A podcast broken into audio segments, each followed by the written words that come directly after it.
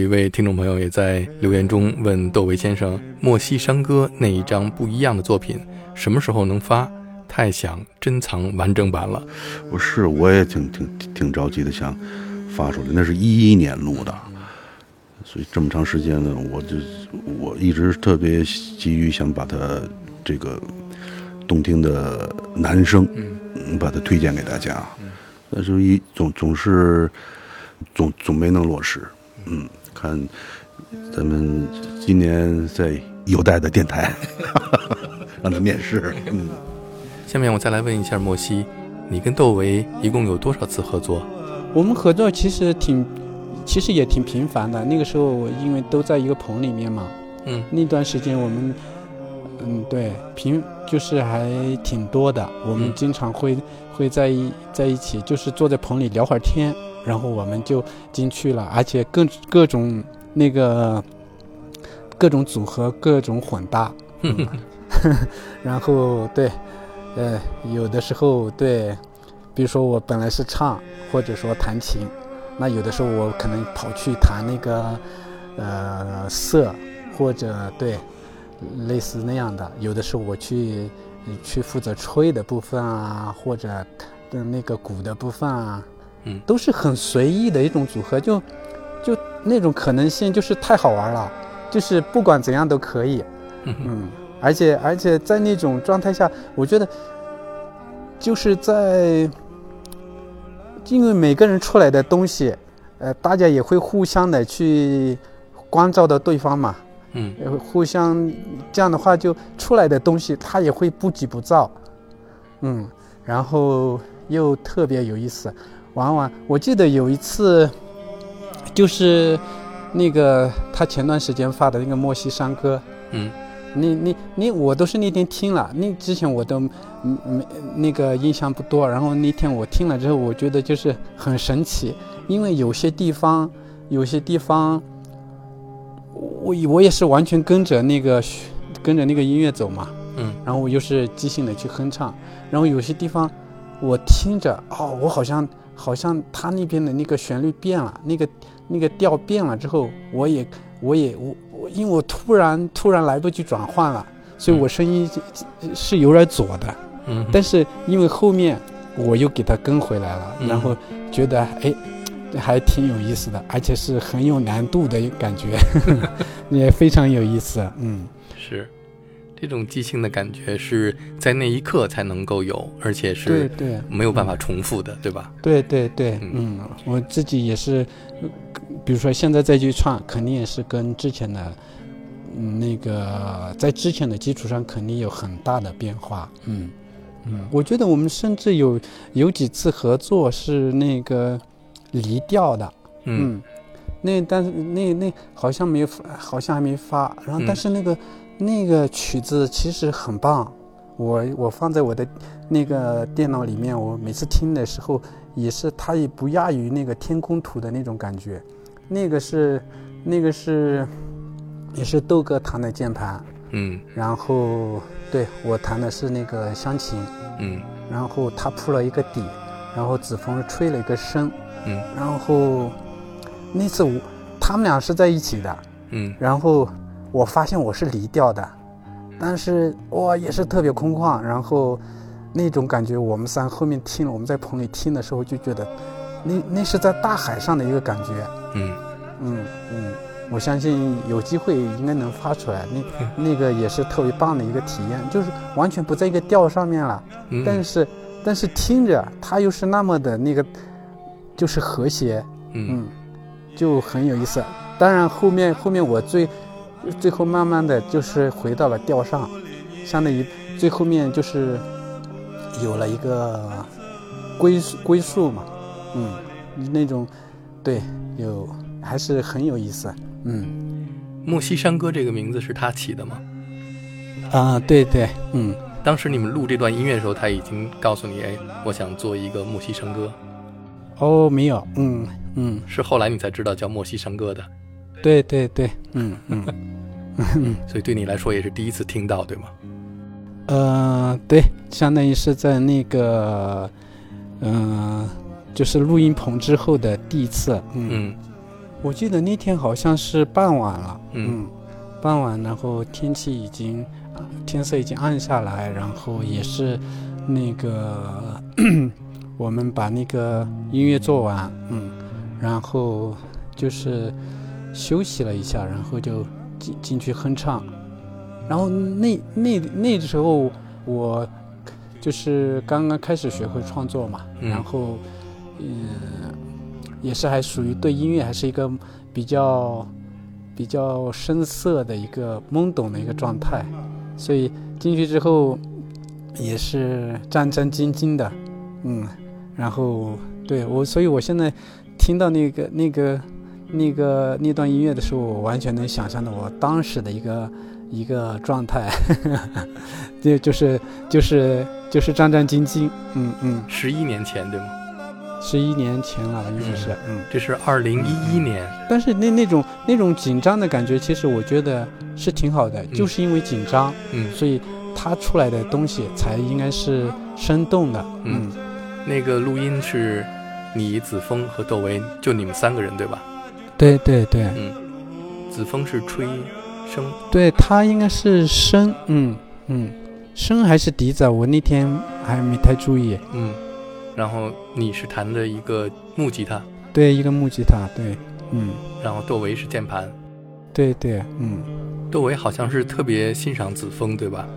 对对对，嗯。他跟子枫也有好多个合作，对对，子枫主要是那个吹奏这块，是，比如笙啊、笛子啊、箫啊，嗯对，是这样的吹奏乐是非常有灵气的一个音乐人。嗯，所以最早是你把子枫介绍给窦唯的。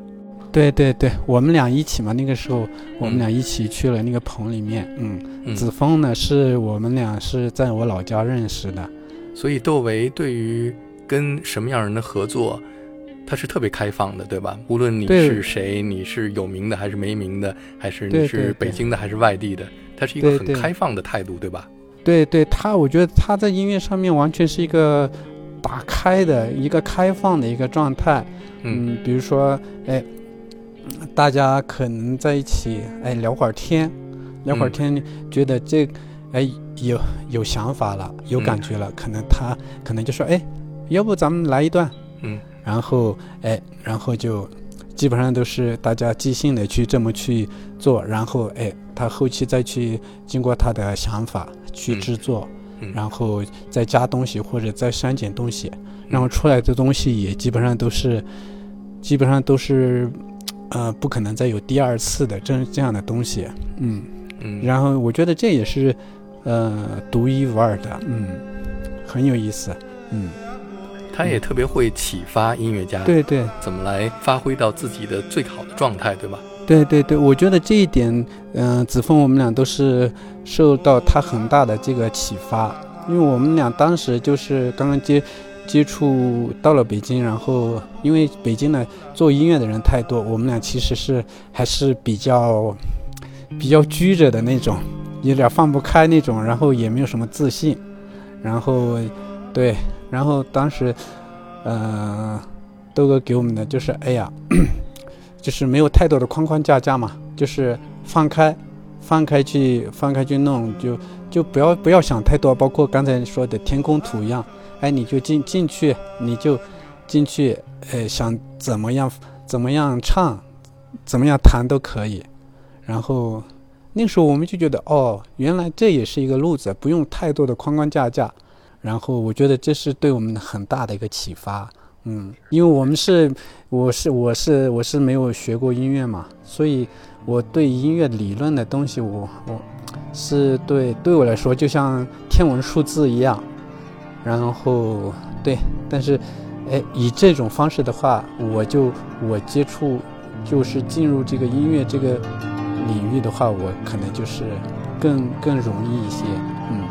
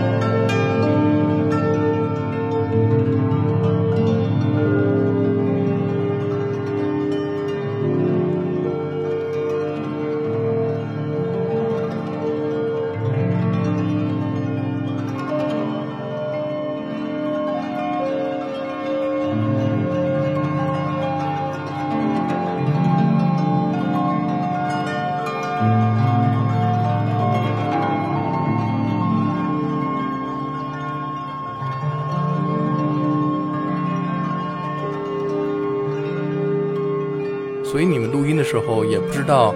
是录什么东西，也不知道是不是发表，什么都不知道。对对对，我们对当时就是为了去创作这个东西，嗯，更多是抱着一个。这么说好像有点夸张，嗯，但更多的是抱着一种，呃，自娱自乐，嗯，玩儿的一个心态去做的，所以我觉得，就状态就特别放松，没有任何包袱，嗯。不过确实，现在在国内用这种态度和方式做音乐的人不多。嗯，对对，嗯，有肯定是有一些，但是就是这种方式的，嗯，还是我觉得不多，嗯。就是有这么有这样的这种这种这么怎么说呢？在音乐上面有这样的呃启示性，然后有这样的领导力，嗯，我觉得真的是不多，嗯嗯，因为因为豆哥还有一点就是，我们也会在那比如说呃录音完之后或者闲暇的时候，我们就在那个。楼底下踢球或者打篮球什么的，嗯，但我发现他的那个组织能力就特别强，嗯，就是就是怎么说呢？他可以把这波人那个调动起来，嗯嗯，他不会说去冲在前面，我要去投球或者射门什么的，但是他就作为一个作为一个领导者一样，把大家就是很好的那个。那个带动起来，然后有有这种配合，嗯嗯嗯，而不是一个个人的一个活动，就是更多的是一个整体。嗯，我觉得这也是跟他做音乐的状态是一个样吧。嗯嗯，比如说他聊天的时候给你这样的启发，就是说不要太在意什么对框框架架，然后就是用自己。最最最真实的感觉，去去，比如说去吟唱，或者去去吹奏，嗯，而且我觉得他他知道他自己的那个怎么说呢，制作的能力，嗯。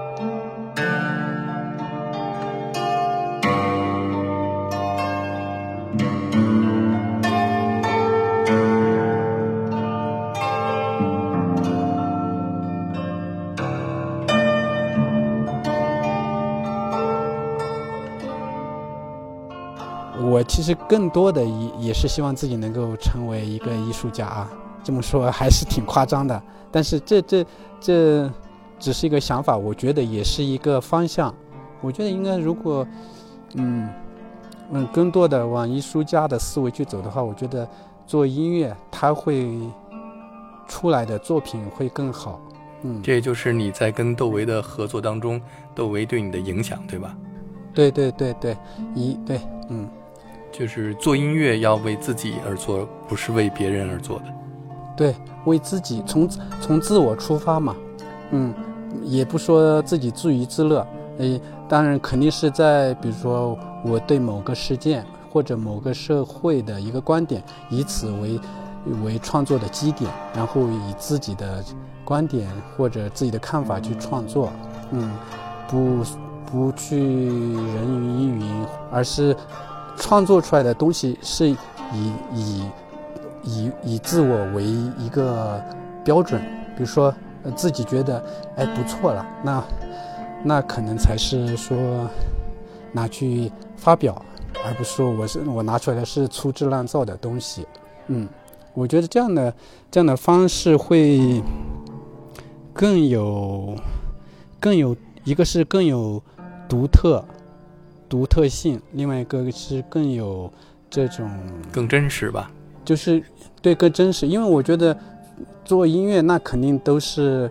肯定都是最终肯定要做成做出不一样的东西，不然大家都是千篇一律，那就没什么意思了。嗯嗯，所以都是从从自我出发，以我为这个基点。嗯，我觉得这可能就是我刚才说的艺术家和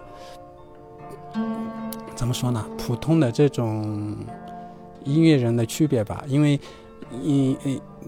艺术家他更多的是从作品去出发，什么样的作品？呃，比如说我这个作品肯定是我觉得自己满意了的东西，我才才去投放到这个市场上面去。而如果一般的这种的话，他可能觉得，哎，我只要是个作品，我就就就去唱或者就去做，嗯嗯，没有这个。就在审美上面可能就缺少一些吧，嗯，所以艺术家艺术家都是，比如说我画什么样的画，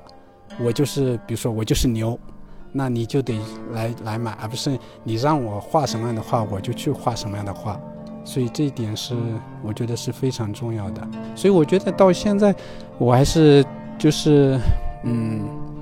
觉得他这种这种这种这种做法。就是很很艺术，很艺术家，用不断的去不断的去找新的创作方式或者创作的这种感觉，而不是一直停留在一种方式上面，一直的去创新。嗯，我觉得这是